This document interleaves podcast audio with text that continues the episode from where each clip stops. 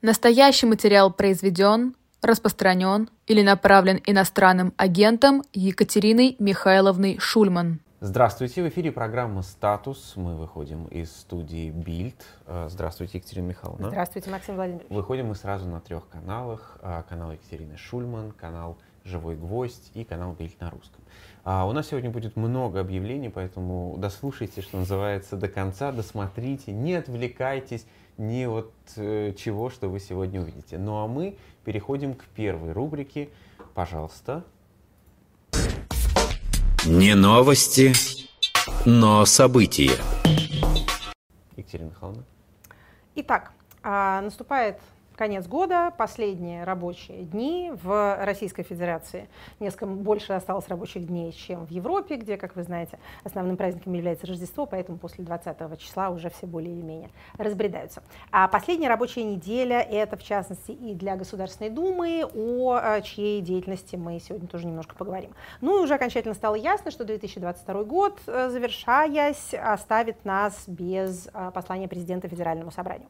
Мы в прошлый раз, неделю назад, назад говорили о том, что все три формата, так сказать, народный, международный и э, элитный, элитно-бюрократический, и бонусно э, даже хоккейный, э, покинули нас, э, да, в 2022 году. Э, один олень – случайность, три оленя – тенденция. Отмену одного мероприятия можно объяснить усталостью, э, презрением к человечеству, растущей с возрастом мизантропии, но все три мероприятия э, отменяются, это должно иметь э, какую-то либо общую причину, либо, ну, наверное, все-таки какую-то общую причину. Больше всего разговоров было об отмене большой пресс-конференции, в основном, мне кажется, потому что э, информационное пространство вообще заполнено журналистами. А для журналистов да это нет, было главное событие было, конечно, года. все-таки про отмену послания. Нет, про послание вообще мало кто говорил. Все говорили про пресс-конференцию, как же провел, так? Ведь каждый, каждый день так провожу ее, миллион эфиров, значит, и, так и, ее и в них любил, говорили а как вот раз вдруг, о послании. а не, вот не, я, как, э, так сказать, представитель э, некогда бюрократического сословия, хочу сказать все-таки еще раз про послание. Удивительность происходящего, мне кажется, немножко ускользает от нашего восприятия, потому что 20 лет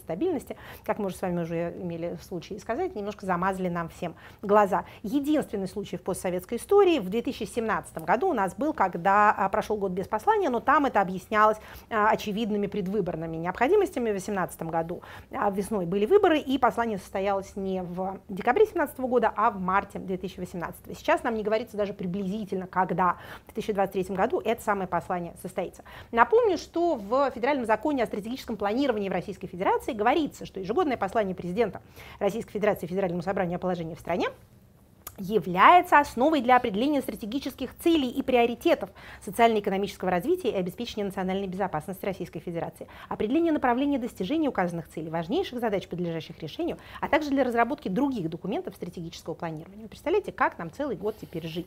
Без целей, без приоритетов, без обеспечения национальной безопасности, без задач, подлежащих решению. Какие задачи подлежат решению? Неизвестно, никому ничего не сказали.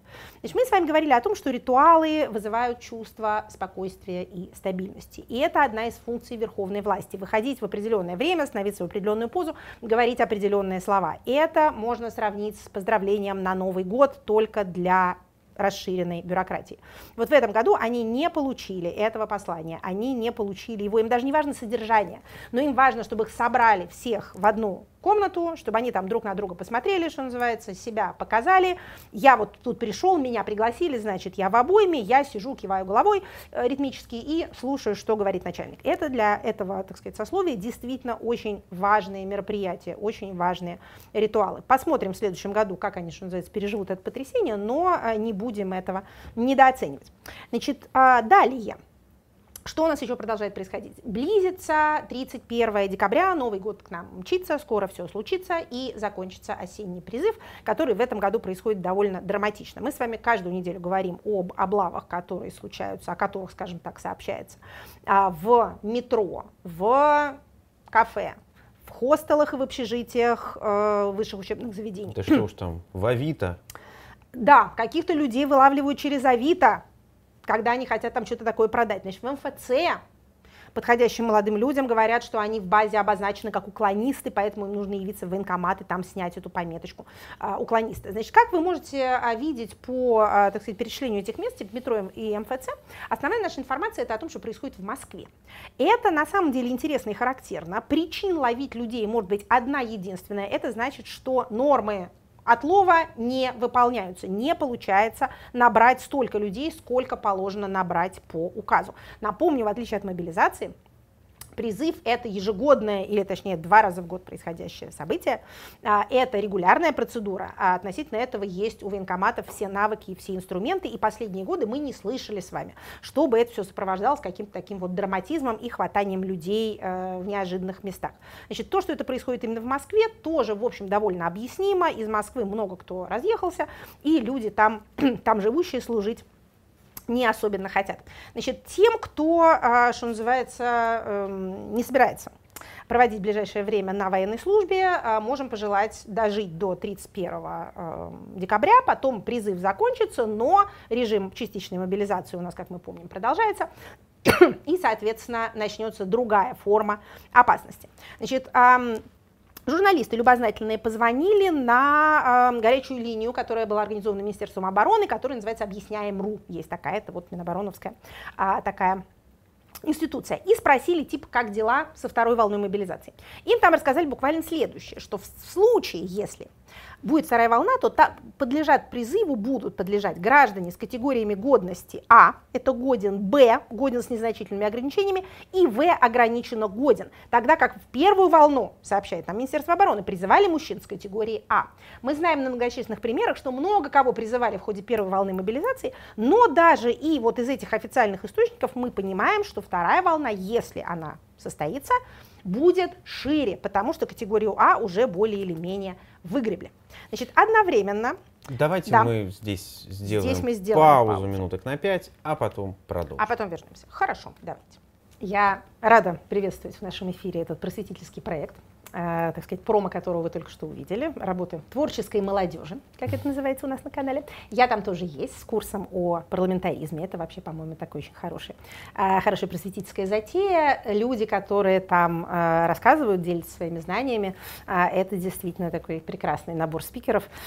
Э, не, не все из них, скажем так, прямо сейчас в состоянии э, свободно разговаривать с внешним миром, поэтому хорошо, что успели их записать. Так что, что называется, ознакомьтесь, просвещение – это святое дело. А мы с вами возвращаемся к нашим просветительским И у нас обязанностям. Там угроза мобилизации. Да. У нас угроза мобилизации, а у нас, э, так сказать, угроза призыва для начала.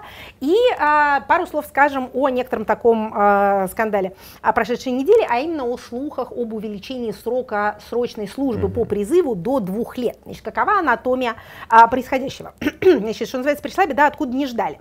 А, на а, телеканале города Дмитрова, это Московская область, значит, военный комиссар городов Дмитров, Дубна и Талдом говорит, что значит, от военного комиссара Московской области ему, военному комиссару этих трех подмосковных городов, стало известно, что поскольку наши северные соседи вступают в НАТО, это цитата, а, то нужно а, формировать новые воинские части. Наши северные соседи, вступающие в НАТО, это, естественно, Финляндия и Швеция, которые действительно в НАТО а, вступают. Поэтому, говорит этот бравый военный комиссар, срок службы будет увеличен с года до двух лет. Причем как-то, насколько я понимаю контекст, достаточно а, быстро, то вот уже, уже к весне 23 -го года, как вы понимаете, 22 год уже закончился, уже будет сначала полтора года, а потом два.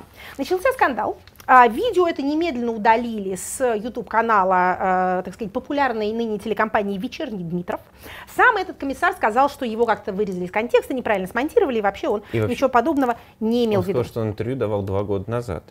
Да. Даже он, так. Он даже это сказал. Интересно, что тогда ведь еще Финляндия и Швеция никуда не вступали. Слушайте, вы знаете, этого человека надо найти и как-то применить его аналитические способности на пользу обществу, потому что два года назад никому не могло прийти в голову, что извечно нейтральная Финляндия и, и Швеция а, будут вступать в НАТО. А вот видите, кто-то уже предвидел. Да, да, а вот да. говорят политологи, политологи. Mm-hmm. А вот где настоящие аналитики-то, так сказать, таятся. Так вот, а, поднялась, естественно, а, поднялась довольно большая, большой поднесла шум, а, потому что сокращение срока службы до одного года одно из немногих несомненных достижений нашей внутренней политики последних, я бы сказала, полутора десятилетий. А, эта мера очень популярная, любое увеличение срока службы будет непопулярно. Больше полутора. 2007 год. 2008, ну вот, вот ну в вот те времена. полтора десятилетия, да. Уж да. Собственно говоря, так и есть. А поэтому стали это дело опровергать, в том числе наш с вами любимый сенатор, сенатор нашей души а, Андрей Клишес написал у себя в телеграм-канале, что очень я сомневаюсь, пишет он, что увеличение срока сло- срочной службы до двух лет будет способствовать повышению боеспособности армии. Значит, нужны консультации в парламенте, э, принимать решения военному ведомству, и людям должны быть понятны основания этого ты, решения. понятно опровержение людям. немножко мутное. Значит, что я могу сказать со своей стороны? А, на данный момент в Государственной Думе никаких а, такого рода изменений на рассмотрении не находится. В том числе и какие-нибудь вот старые, висящие много лет, таких нет. Для того, чтобы увеличить срок срочной службы, необходимо принять эм, поправку в федеральный закон. То есть это не может выйти там министр обороны или даже верховный главнокомандующий и сказать, что вот теперь так. Ну, у нас такие депутаты-умельцы, Хотя знаете. тот же сенатор Клишес недавно сказал, что слово, Слово государева... да. Да, как это? Или рыцарского слова тебе собака мало, как говорил герой скупого рыцаря, а что слово царское, значит, оно важнее закона. Но вообще-то говоря, что называется, в мирное время нужно было менять федеральный закон. Пока ни новых, ни старых такого рода изменений, такого рода предложений на рассмотрение Государственной Думе нету. Следим, что называется, и за этим сюжетом. Можно себе представить, что такого рода разговоры ходят в военной среде. Ходят они не от хорошей жизни. Хорошей жизни у них там нету. У гражданских ее нету, и у военных ее тем более нету. Поэтому такого рода, э, так сказать, предложения вполне могут возникать. Что точно можно сказать, если поползновения в эту сторону будут делаться, они будут чудовищно непопулярны, как почти все, что делает у нас верховная власть в последнее время. Итак, посмотрим теперь, что, собственно, есть в Государственной Думе и уже даже принимается вот на этой последней чрезвычайно насыщенной рабочей неделе. Помните, мы в прошлый раз говорили с вами об а, ужесточении наказания за диверсии. Точнее, не столько об ужесточении наказания за диверсии, а о, а, скажем так, большем разнообразии того, как именно понимать диверсии и причастность к ним, за что наступает уголовная ответственность. Значит, у нас с вами а, сегодня, как раз 20 числа, этот законопроект принят во втором чтении. Насколько я могла разобраться, без поправок, то есть вот как внесен, так и а, принят, очевидно, Идеально написанный настолько документ. хорош, что Представляете, просто, вот да, просто совершенно не о чем, не а, к чему да, придраться. Э, не о чем даже беспокоиться. А, значит, а, завтра, скорее всего, он будет принят в третьем чтении. Значит, давайте а, обратим внимание вот на что, потому что даже если вы не собирались, так сказать, посвятить себя диверсионной деятельности, а, то, возможно, к вам это У законодательство суда, возможно, будет другое мнение. уже в следующем году, совершенно верно. Значит, смотрите, значит, во-первых, это самое а, совершение преступлений в целях пропаганды, оправдания и поддержки диверсии является теперь отягчающим обстоятельством при любых других преступлениях. Значит, новые статьи Уголовного кодекса. Содействие диверсионной деятельности, Так. прохождение обучения в целях осуществления диверсионной деятельности, организация диверсионного сообщества и участие в нем. Значит, что тут может, так сказать, заинтересовать а, гражданского человека? Что такое пособничество? Содействие. А, пособниче- под пособничеством диверсии понимается умышле- умышленное содействие совершению преступления. Какого преступления? Диверсия. Советами, указаниями, предоставлением информации, средств или орудий совершения преступления, ли- либо устранением препятствий к его совершению а также обещание скрыть преступника, средства или орудия совершения преступления, среды, следы преступления, либо предметы, добытые преступным путем. Это содействие. Значит, прохождение обучения, занятия по физической и психологической подготовке, изучение способов совершения указанных преступлений, правил обращения с оружием, взрывными устройствами, взрывчатыми, отравляющими иными веществами. Значит, если у вас найдут а, какую-то соответствующую литературу, очень легко будет доказать эксперту от ФСБ а, в суде, что вы хранили эту литературу с целью подготовки к диверсии, психологически. А, от 15 до 20 лет, дорогие коллеги, а, значит, лишение свободы. То есть 15 лет это нижний предел. Далее, что еще, э, так сказать, интересное тут, увлекательное? Организация диверсионного сообщества. Вот, казалось бы, это максимально далеко от жизни обычного человека, когда вы организуете э, преступную группу. Но нет. Значит, создание диверсионного сообщества, то есть устойчивой группы лиц, заранее объединившихся, а в целях осуществления диверсионной деятельности либо иных преступлений в целях пропаганды, оправдания и поддержки диверсии, а также руководство таким диверсионным сообществом. Еще раз. Группа, созданная для оправдания диверсии, Пропаганды это, по и сути, поддержки. диверсионная группа. Совершенно верно. Значит, если у вас есть чат, если у вас есть а, канал в Телеграме, в котором Группа вы... в Фейсбуке. Группа в. Фейсбуке, в котором вы написали... Еще экстремистском Фейсбуке. О, о, Кстати, в Фейсбуке принципе, это- Да. экстремистская, со- состоять в группе в Фейсбуке, это, по сути, состоять в На самом деле в экстремистском экстремистском сообществе. сообществе, да. Ну, вроде как нам разъясняли, что пользователи м, не экстремисты, но то пользователи, а создатели группы. Да. Итак, значит, от 15 до 20 лет тоже что интересно. А вот это вот все э, происходит. Значит, под поддержкой диверсии, разъясняет нам примечание к новой уголовной статье, а, понимается оказание услуг материальной, финансовой и любой другой помощи, способствующей осуществлению диверсионной деятельности. Под оправданием диверсии понимается публичное заявление. Публичное, между прочим, это больше трех человек. Значит, если у вас в чате а, три человека, а, четыре, то это уже публичное заявление о признании целей и практик диверсионной деятельности правильными, нуждающимися в поддержке и подражании. Значит, если вы а, публично выразили радость или одобрение, или восхищение а, какому-нибудь, понимаете ли, а, по поводу какого-нибудь пожара, какого-нибудь поджога, или когда что-нибудь такое поломалось, и вы написали «О, круто!» Да ладно, круто, ладно, э, радость. А просто задумайтесь, а почему это люди на это пошли? Были ли у них другие способы протеста, например? А, ну вот э, И Светлана уже Прокопьева может рассказать, что это оправдание говорю. терроризма. Соответственно, это же и оправдание диверсионной деятельности. Пропаганда диверсии понимается как распространение создания материалов и информации, направленных на формирование убежденности в необходимости осуществления диверсионной деятельности. Значит, еще раз, статьи тяжкие. А, признаки отягчающие, сроки гигантские. А, Напоминаем, что все, что угодно, что написано у вас в социальных сетях, является длящимся преступлением. Даже если вы это написали или сказали до того, как вступает в силу та или иная законодательная норма. Если вы не удалили этот пост, то это длящееся преступление. Таких случаев у нас, что называется, полно. Поэтому э, имейте в виду, дорогие слушатели, э, закон вступает в силу со дня его официального опубликования. Есть ожидание, что он будет опубликован уже до конца этого года. Значит, в первом чтении приняты поправки в административный кодекс, пока не уголовный, там, где, правда, есть уголовный, а, проникновение на режимные объекты. Значит, тоже э, ужесточение ответственности. Сначала административное, а потом уголовное в случае повторного проникновения. А, тоже, что называется, имейте в виду, вы не всегда будете знать, какой объект является режимным и куда именно вы перелезли через забор или пошли куда-нибудь не в ту сторону. Ну как, ну на нем же не написано. А нет, а не должно быть написано на режимном объекте, что он режимный. Ну, То наверное, он- должно, но если вы, например, живете там рядом и привыкли, э, не знаю, там, срезать угол, или вдруг вы перелезли через забор или еще что-нибудь в этом роде, а, то выясняется, что вы проникли на особо важный и режимный объект, подлежащий обязательной охране. Значит, тут тоже у нас э, ответственность ужесточается. Но есть, дорогие товарищи, набор деяний, а, за которые ответственность не просто смягчается, а вообще снимается. Значит, у нас Государственная Дума приняла в первом чтении и собирается принимать во втором законопроект, изменяющий Уголовный кодекс, внесенный нашим любимым сенатором Клишесом, нашим любимым депутатом Крашенинниковым и еще одним, а, одной депутатом а, Панькиной, а, значит, поправки Уголовный кодекс о применении положений УК и УПК на территориях Донецкой Народной Республики, Луганской Народной Республики, Запорожской области, Херсонской области. Значит, о чем там идет речь? В принципе, это, это не очень длинный законопроект, у него 13 страниц. Это такое переходное положение. Напоминает очень сильно те законы, которые принимала Дума с 14 по 16 год, крымские и инкорпорирование Крыма в российскую правовую систему. Вот примерно то же самое. А, И а, с вот этими вот четырьмя территориями, стоит только разница, что непонятно, а, где они расположены, каковы их границы, кто там живет, живет ли там вообще кто-нибудь. Вот тут все гораздо более туманно, но в принципе правовая рамка более-менее похожая, за следующим исключением.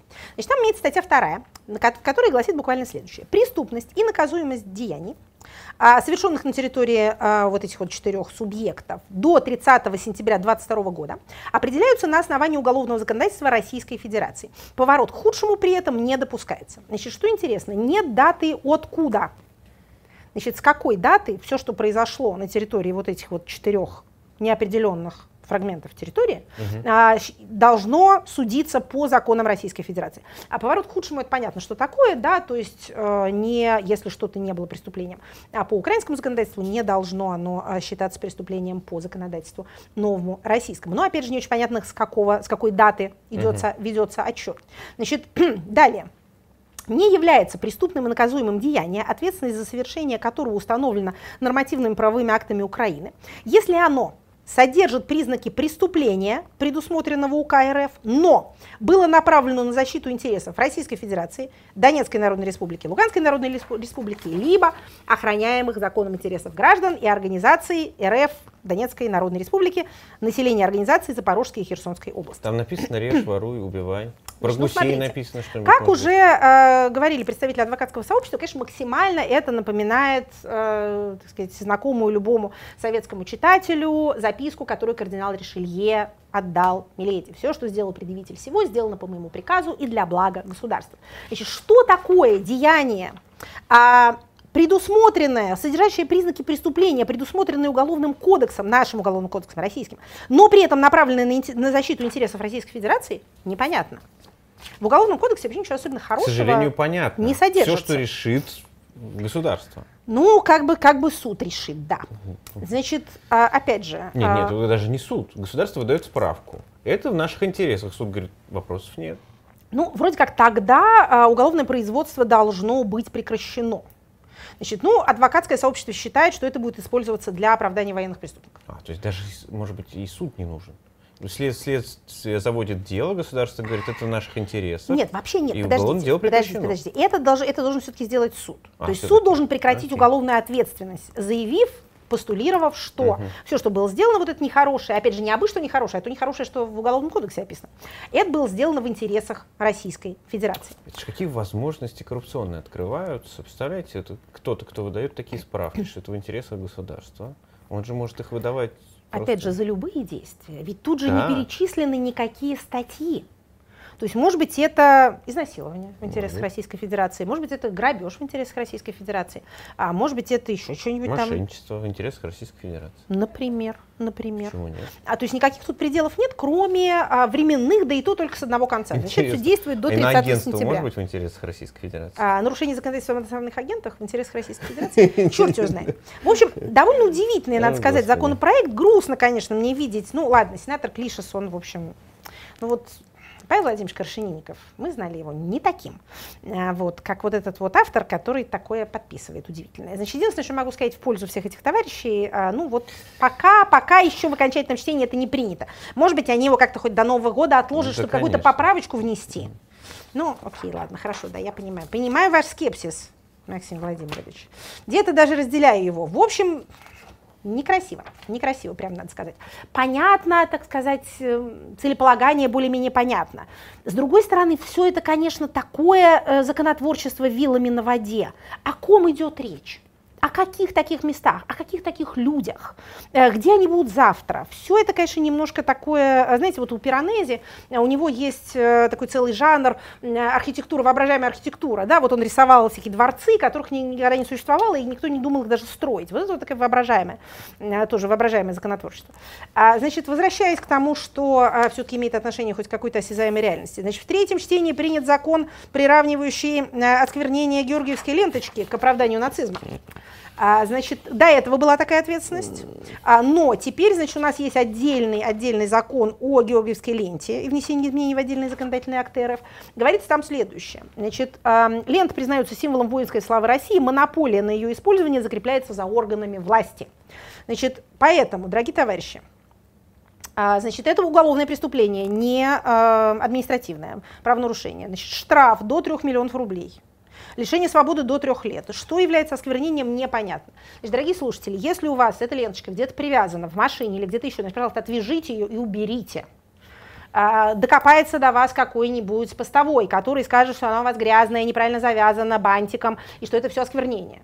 А, Написано монополия а, закрепляется за органами власти. Вот пусть органы власти себе ее и э, привязывают куда-нибудь и сами в нее обматываются. Пожалуйста, не надо этого делать в частном порядке, вы попадете под а, раздачу. Значит, было, так сказать, была такая практика, а, но теперь я думаю, что с этим с усилиями законотворцев надо будет заканчивать.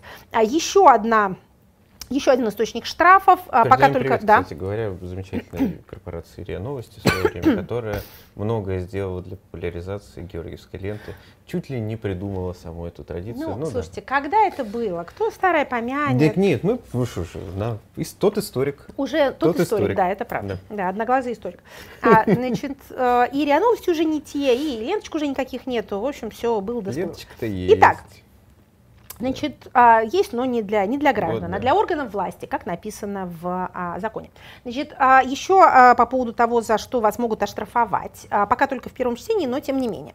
Значит, а, раз- статья а, КАП о производстве и распространении экстремистских материалов теперь распространяется на а, распространение, публикацию карт, оспаривающих целостность Российской Федерации. Ух ты. Да.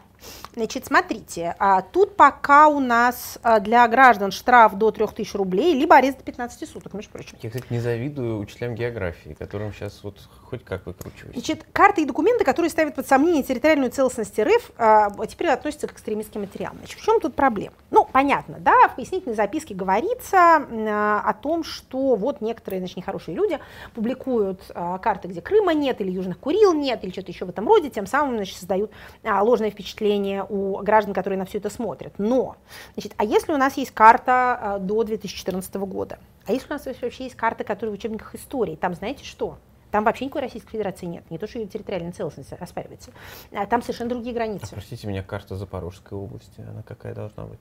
Запорожская область пока не имеет карты. Карта устанавливается, так сказать, на том-то и земле. дело, вот, ну а как? А по документу вот должна быть Запорожская область? По, по Конституции должна быть? Вы знаете, есть вот эта известная фраза «карта не есть местность», но в некоторых случаях карта и есть местность. Есть местность, есть карта, нету местности, нету карты. В общем, а, дорогие граждане, напоминаем также про длящееся преступление. Это Мгм. относится ко всему, что опубликовано в интернете. А, Штрафы пока небольшие, но просто, что называется, имейте в виду. А Еще, одно, а, еще одна инициатива законодательная, о которой много было разговоров, но это скорее вот из той же а, рубрики, что и увеличение срока службы до двух лет. Возможно, будет, но пока нету. Это ограничение на удаленную работу. Помните, опять же, сенатор Клиша, с которым мы что-то примотались, никак не можем а, от него отстать, ну, что делать, активный он такой. А, Он нам говорил о том, что люди, которые уехали и продолжают работать вне Российской Федерации, чувствуют себя слишком комфортно, надо законодательно сделать их жизнь менее комфортной. Значит, далее начинаются объяснения через прессу, опять же, пока без законопроекта как такового, а, но а, рассказы силами сенатора Клишеса и депутата Исаева.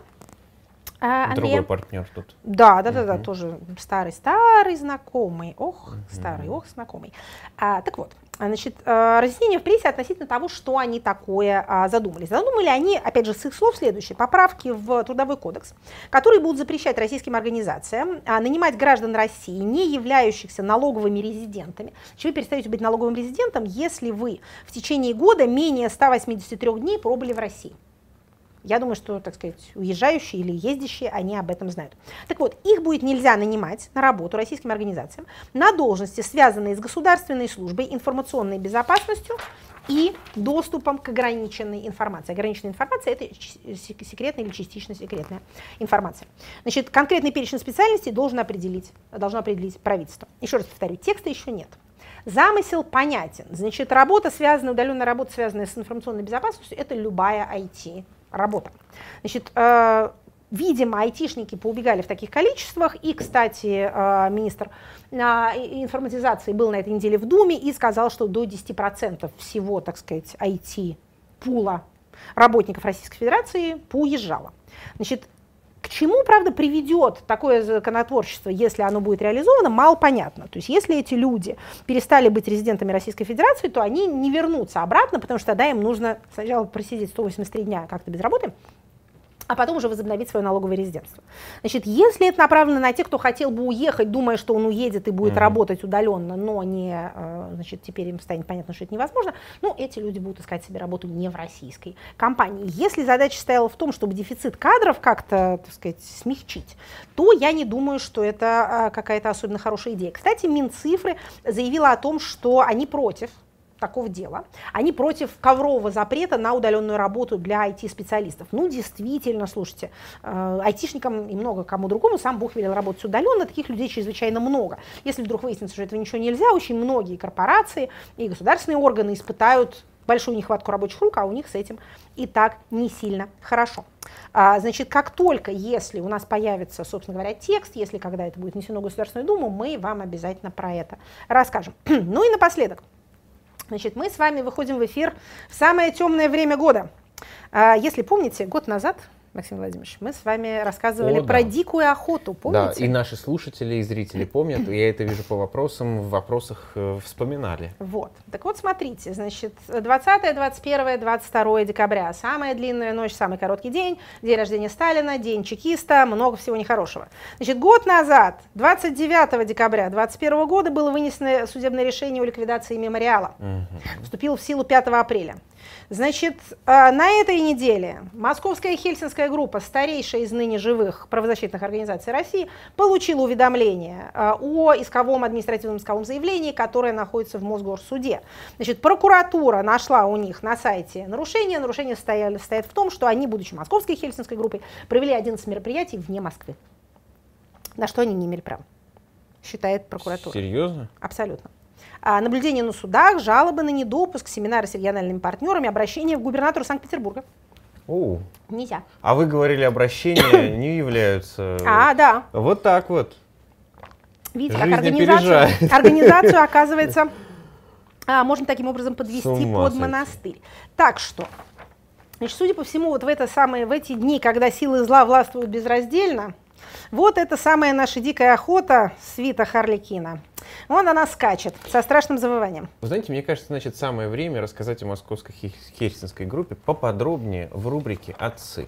Ай, давайте. Хоть вы и забегаете вперед, обычно я этого не люблю, но нам сегодня пора. это, наверное, Пора. оправдано. Окей. Отцы великие теоретики и практики. Итак, Итак, у нас сегодня коллективный отец. А, группа отцов и матерей, составляющих до сих пор Московскую Хельсинскую группу или Московскую группу содействия выполнению Хельсинских соглашений. Что это такое? Это организация, которая была создана в мае 1976 года. Что дало ей, так сказать, основание возникнуть? Это, во-первых, во-первых, это общественная инициатива. Она была создана группой диссидентов, а, главным из которых был а, известный советский физик, академик а, Юрий Орлов. А поводом, что называется, основанием для возникновения Московской Хельсинской группы было подписание в 1975 году а, руководством Советского Союза на совещании в Хельсинки обязательств по соблюдению базовых прав человека. Значит, э, тогда э, СССР, США, Канада и э, главы европейских государств подписали вот такое вот общее соглашение о том, что страны-подписанты обязуются придерживаться некоторых базовых принципов в области соблюдения прав человека. Как вы можете понять из даты?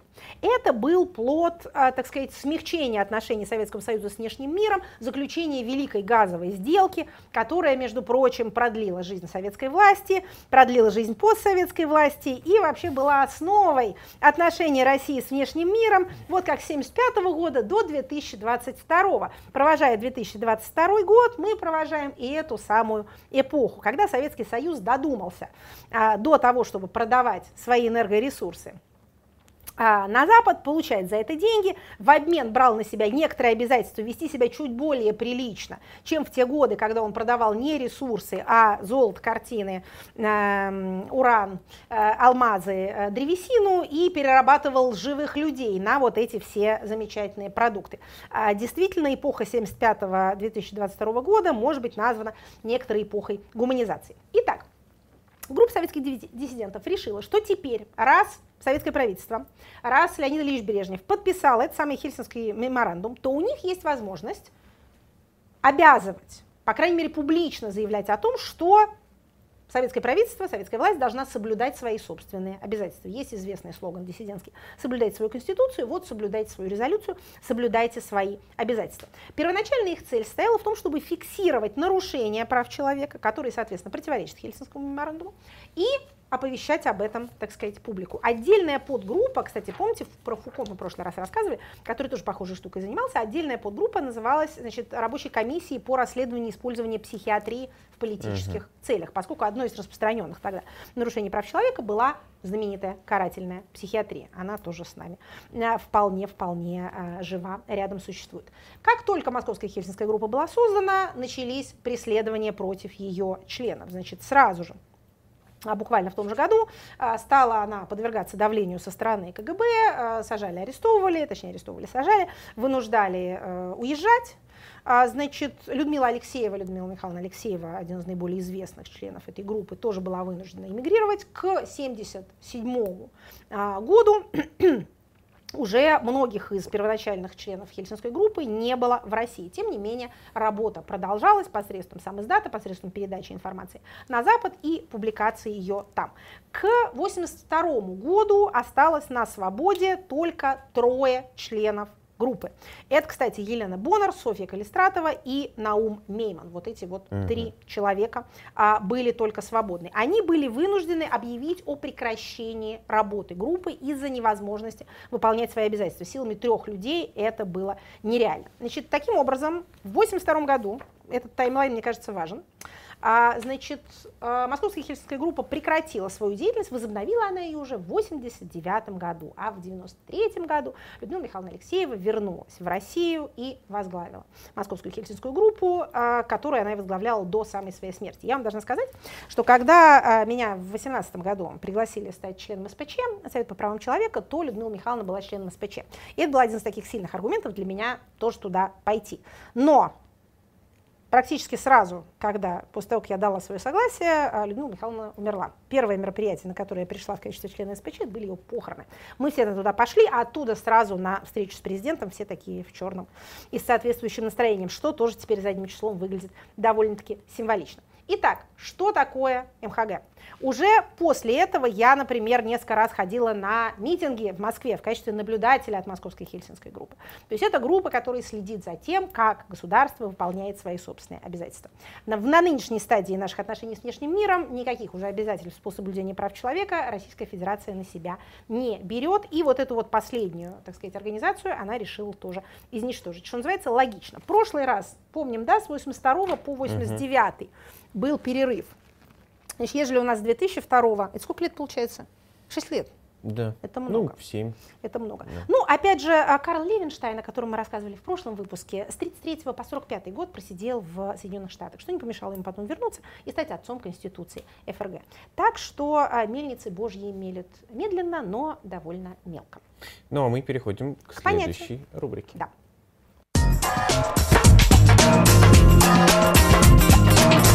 По понятиям.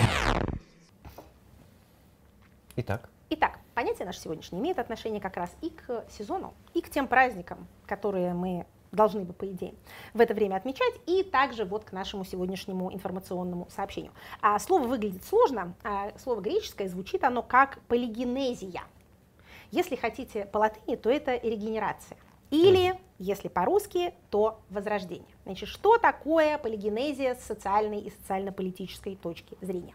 Это, с одной стороны, рождение заново, с другой стороны, это повторяемость рождений.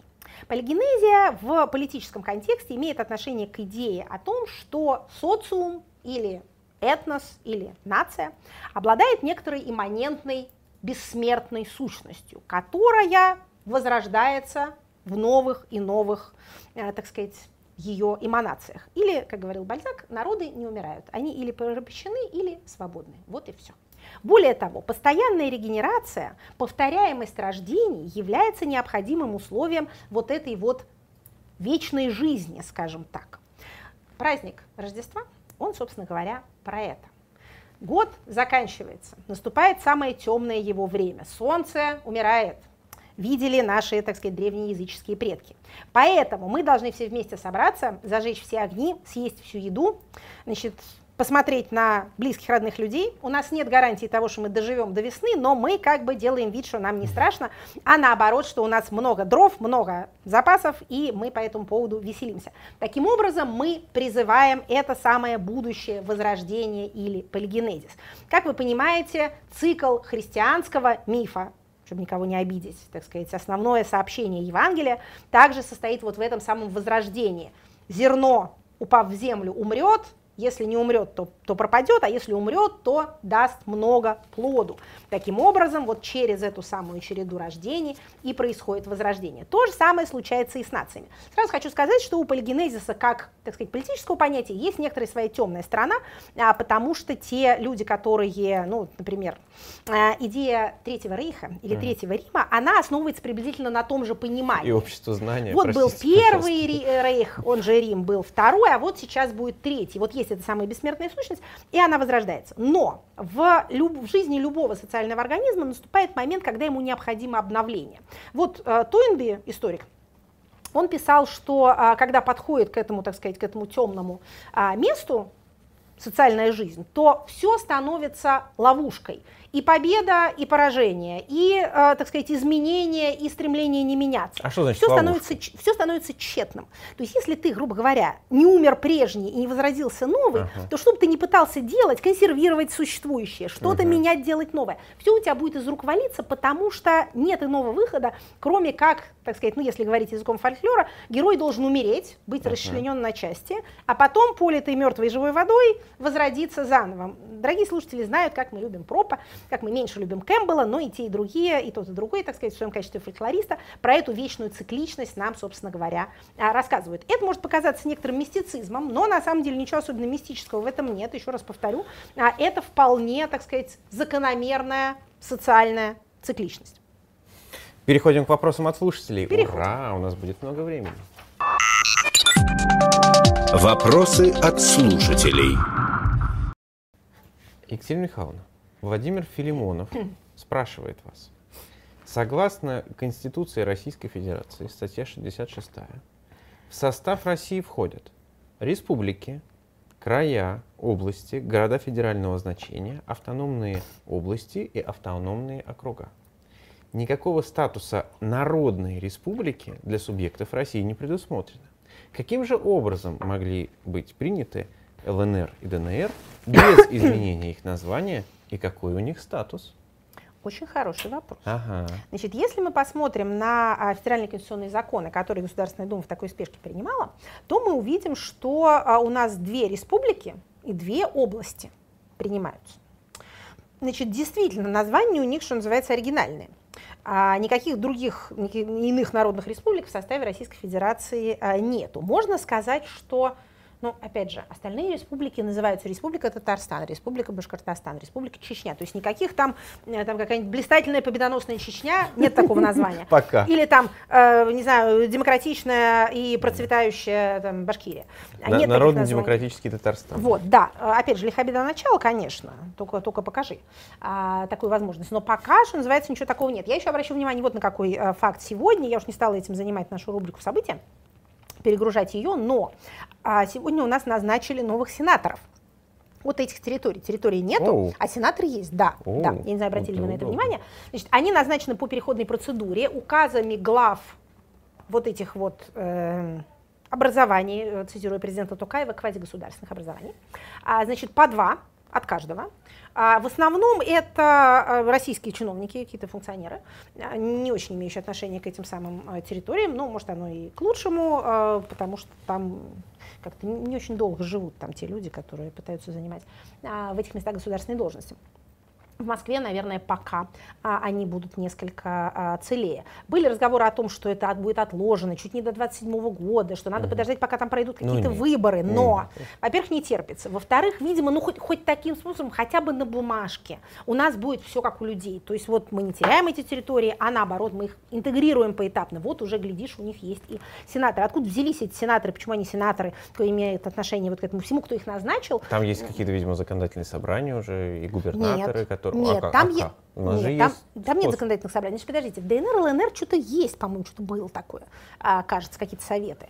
А в вот этих вот фрагментах Херсонской области с двумя районами из Николаевска, не знаю, они еще с нами или они уже куда-то тоже оторвались, а, там вообще ничего подобного нет, там есть назначенные а, губернаторы, а, главы, главы территории назначенные из Москвы. Но теперь они, в свою очередь, назначают своими распоряжениями а, каких-то сенаторов, Но которые их будут двое сидеть сенаторов, в Сенате. там же, вы помните, По двое. у нас два, два сенатора, По двое, один от законодательного да. органа власти, другой от губернатора. А там как решается? А, трудно сказать, трудно сказать. Вот, э, опять же, понимаете, как говорили наши старшие родственники, смех-то плохой. Это все на самом деле не очень весело. Это картина государства, ломающего своими руками свою правовую рамку. То есть не Самсон, раздирающий пасть льва, а лев, раздирающий пасть себе же, или Самсон, отрывающий себе всякие важные жизненные органы. С какой целью это делается, понять на самом деле трудно. Но таким образом показывается, вот как можно. Вот, вот так теперь тоже можно. То есть теперь любая республика может себе добавить в название народное, антинародное, ну, советское, да. не знаю, в конце концов? Ну, да. Да, Следующий вопрос, э, тоже из Ютуба. Э, Бурзянка спрашивает вас. Уважаемая Екатерина Михайловна, скажите, есть ли в науке какой-то условный, в кавычках, индекс дезинформированности граждан по странам? Иначе, можно ли говорить о том, что высокий уровень циркулирующей дезинформации характерен для определенных стран, а для других нет? Если да, то какими факторами, политическая система, институты медиа или что-то еще, может быть объяснена такая закономерность? Угу. А, а, Вопросы. Очень сегодня. хороший вопрос, очень хороший вопрос, прекрасно совершенно. А, существуют многочисленные исследования конспирологических теорий, их распространенности, их влиятельности и а, корреляции с образованием, с э, уровнем э, доходов, с полом и возрастом, а, корреляции, вот, так сказать, доверчивости, восприимчивости по отношению к этим конспирологическим теориям. Я обращу ваше внимание на а, российского исследователя Илью Яблокова, который автор нескольких книг а, как раз по, так сказать, по конспирологии. Вот, э, если хотите подробнее ознакомиться с этой тематикой, действительно совершенно захватывающей, то посмотрите. Американские наши коллеги очень заинтересовались этой темой вокруг Трампа, потому что стало понятно, что, например, QAnon и теория о том, что существует какая-то организация, похищающая детей в целях их сексуальной эксплуатации, антиваксерство, а, ковид-диссидентство и, а, так сказать, стремление голосовать за странных кандидатов а, как-то связаны между собой. Что это все какой-то вот какая-то общая, так сказать, эм, масса, в которой что-то вот такое плавает. Ну, э, недавние события здесь, в Германии, являются подтверждением этого. Вот этот вот дикий заговор рейхсбюргеров, о которых тоже, я думаю, в вашем эфире а, тоже говорилось, оно, в общем, это очень хорошо подтверждает. То есть, смотрите, есть люди, которые одновременно не признают существование Федеративной Республики Германия, в которой они живут, а, думают, что они должны быть гражданами как второго рейха, не третьего, значит, второго, то есть это тоже такие попаданцы. Есть, наверное, те, которые третьего, но вот эти второго, да. В следующий раз поймают, пока по этим пошли, до всех доберутся, всех вылечат. А, одновременно они не верили в э, ковид, одновременно они же были против прививок, и как-то вот это вот все, понимаете, сочетается одно с другим. А что и тут можно... Многие да. из них очень любят Владимира Путина тоже. Тут вот тоже как-то вот такое есть совпадение. такое дело. Да, значит, ну смотрите. Бывают странные а, сближения. Бывают странные сближения. Значит, что тут можно сказать? В принципе, если мы говорим о российском населении, то а, оно не, не такое доверчивое, как может показаться. Значит, более того, а, распространенность э, представления о том, что там Солнце движется вокруг Земли, Земля плоская, она со временем снижается. То есть, вопреки тому, что обычно думают, советская власть нам оставила в наследство после своей этой замечательной системы образования довольно дикое население, довольно диких граждан, которые верили во всякую ахинею, ненаучно выражаясь. А, число Давайте их... зарядим сейчас. Зарядим воду, да, воду, значит, крем, вырастим всем Поставьте на лысине а, черные волосы, а, рас, рассосем шрамы, в общем, вот это вот все. А, опять же, а, замечательные советские инженеры, советские физики, советские mm-hmm. лирики а, толпами сбегались вот любоваться на эти самые антинаучные чудеса. А, отдельные, кстати, есть очень интересные исследования распространенности в позднем советском, э, при поздней советской власти в интеллигентских кругах таких верований, как мумиё, mm-hmm. какие-то специфические зожные, как это потом стало называться, практики, а, значит, там э, какие-то э, обливания ледяной водой, бегание там, от инфаркта, вот это вот все. Это не кажется очень мистическим, но на самом деле это тоже как-то вот, вот связано. А также э, охота за НЛО и вера в то, что власти скрывают, что инопланетяне на самом деле прилетали. Все это как-то вот ходит вместе, как любовь и разлука, две верных подруги, а, к сожалению, не напрямую связано с уровнем образования. Не надо думать, что если у человека есть высшее образование, то он как-то не, а, скажем так, не поверит в это все. Я скажу с печалью, что люди действительно с техническим образованием а, почему-то бывают этому делу подвержены. Мне бы казалось, у меня тут тоже, конечно, может быть свой, э, так сказать, bias, как это называется. Но мне бы казалось, что если граждан учить социальным наукам именно, то они все-таки лучше будут понимать, например, как распространяется информация, как она возникает, чем отличается факт от мнения. А может быть, тогда это будет некоторые, некоторые так сказать, э, вакциной от этого дела. Но в целом люди, которые социально депривированы, чувствуют себя, а, так сказать, безгласными, чувствуют себя безвластными, бессильными, чувствуют, что у них нет agency, у них нет, э, так сказать, возможности влиять на жизнь вокруг себя, они ищут, конечно, мистических объяснений, они верят в любую конспирологию, а базис любой конспирологии – это представление о том, что есть какая-то истина, но она не на поверхности, она где-то далеко, и ее целенаправленно скрывают. Вот если вы ощущаете себя, так сказать, социальным парией, то вы с большей вероятностью будете в такое верить. Опять же, ни уровень образования, ни тем более уровень доходов на это, к сожалению, не влияет. А, переходим теперь к вопросу из Твиттера «Эхо». Морячок э, Бабай вас спрашивает. Папай вроде бывает. А вот тут Бабай. Тоже интересно. Так. Скажите, в связи с уменьшением количества мужчин, как изменится электоральное поведение? В связи с уменьшением количества мужчин много чего изменится. Ситуация на рынке труда изменится. Возможно, а, произойдут такие изменения, которые произошли а, после Второй мировой войны в а, Европе и Северной Америке, когда женщины массово вышли на рынок труда. У нас они и так находятся массово на рынке труда, но они будут занимать в нем большую долю. Значит, что касается электорального поведения. А, у нас с вами а, голосованием семьи обычно руководит мать семейства, как и всем остальным она руководит, значит, она приводит, если считает нужным, семейство свое на избирательный участок и говорит им, как а, голосовать. То есть, в принципе, наиболее дисциплинированные избиратели – это женщины 45-55+. В этом отношении, я думаю, что мало что, мало что изменится. А мужчины, вне зависимости от убеждений, более имеют склонность, так сказать, рассуждать о политическом, чем даже и голосовать. То есть именно электоральный моральное поведение, я не думаю, что-то особенно изменится. А скажем так, как это всегда бывает, всякая чрезвычайность усиливает те тенденции, которые были уже до того, а не приносят какие-то новые. Мы с вами были стареющим социумом с женским доминированием. Ну вот нам, так сказать, усилили это дело, э, так сказать, волшебным пинком, э, скажем так, акселерировали этот э, довольно печальный социальный процесс. Так что вот теперь вот, вот такой, такой социум нам на ближайшие 20 лет достанется. А, теперь вопрос из Фейсбука «Эхо». А, кстати, большой привет всем, кто нас слушает там, в приложении и на сайте. А. Прошу прощения, если вдруг неправильно прочитаю имя, но кажется, Андрей Воробьев а, спрашивает вас. Какую роль в нынешней ситуации играют бывшие, в кавычках, наследники престола, выходцы из ФСО и подобных структур? Или сейчас у президента только два союзника, армия и флот, и вопрос престола наследием окончательно снят с повестки? Если я правильно понимаю вопрос, речь идет о вот этих вот молодых охранниках, которые становились губернаторами и которых прочили в преемнике. Значит, из таковых э, на э, политической сцене остался, если я правильно понимаю, один наш тульский губернатор Алексей Ну Тюлин. почему же Алиханов? А он же был охранником. А, ну нет, да, просто молодой, который... Это да, скорее да, молодой да, технократ. да, да, Опять же, вопрос технократ. про, да, да, да. вопрос Мгм. про, про, про, про принцев ФСОшников, да, да, да. Мгм. От таковых было некоторое количество, был Ярославский губернатор, а, были еще некоторые. они Был калининградский все- губернатор, который потом стал э, в МЧС, А потом, сорвался погиб, со скалы. Да. это Зиничев, совершенно верно. Был ярославский губернатор Миронов, который вернулся в а, Москву в качестве советника президента по кадровым вопросам, помощника, точнее говоря.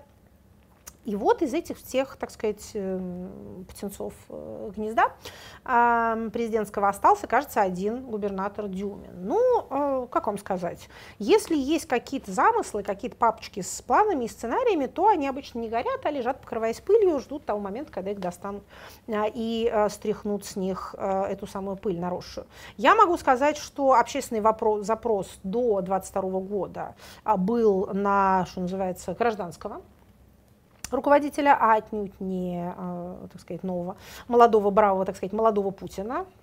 Насколько можно было понять и по прямым вопросам, и по опросам, типа за кого из киногероев вы проголосовали в качестве президента. А, Напомним, у нас э, побеждал профессор Преображенский из э, «Собачьего сердца» и Катерина из э, сериала «Москва слезам не верит». Вот эти О, вот, да, да. Ну что, я очень довольно часто рассказываю Да, про да. это Ну, я замечательный просто опрос. про Катерину как забыл, Нет? про Преображенского О, они помню, сражались да. за первое место. В регионах была больше Катерина, в столицах больше профессор Я же Преображенский. В что Катерина из э, какого-нибудь классического произведения. Э, леди, леди Макбет Мценского уезда. Это было, конечно, интересно. Нет, нет, нет, это всего лишь, э, всего лишь Москва слезам не верит.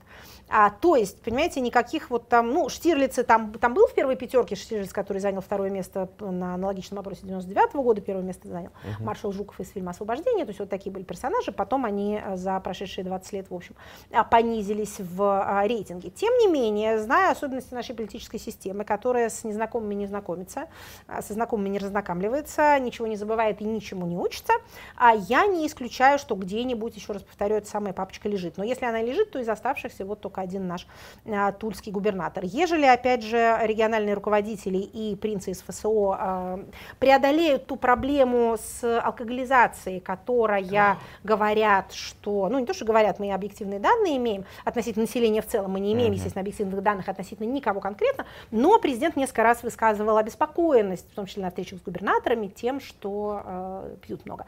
А вот э, Росалкогольрегулирование опубликовал данные за 11 месяцев этого года, рост хороший. Кстати, что интересно, а, не по водке максимальный рост, а по а, слабоалкогольным напиткам а, и, как это называется на официальном языке, ликерным винам. Ну, то есть пиво и а, вино а, скорее, чем водка. На этой праздничной ноте. Вот да, к празднику надо было нам что-нибудь такое рассказать. Мы... Я хотела поделиться этой статистикой. Мне кажется, что дорогим слушателям да. будет полезно это знать. Берегите себя, а, постарайтесь не следовать за общей тенденцией, даже если они нам говорят объективные статистические данные. Пусть все сопьются, а вы не обязаны. Это и есть хорошая новость в конце программы сегодня? Хорошая новость в конце программы, действительно. Смотрите, да, несмотря на рост в целом потребления алкоголя, что есть новость явно плохая, рост по водке не так уж велик, всего лишь, всего лишь а на 6% э, по сравнению с 11 месяцами 2021 года. Так что граждане, может быть, переходят на вино и пиво, что есть э, позитивный социокультурный сдвиг. Ну, у меня есть хорошая новость для наших э, зрителей зрительниц, и слушателей, и слушательниц в Париже.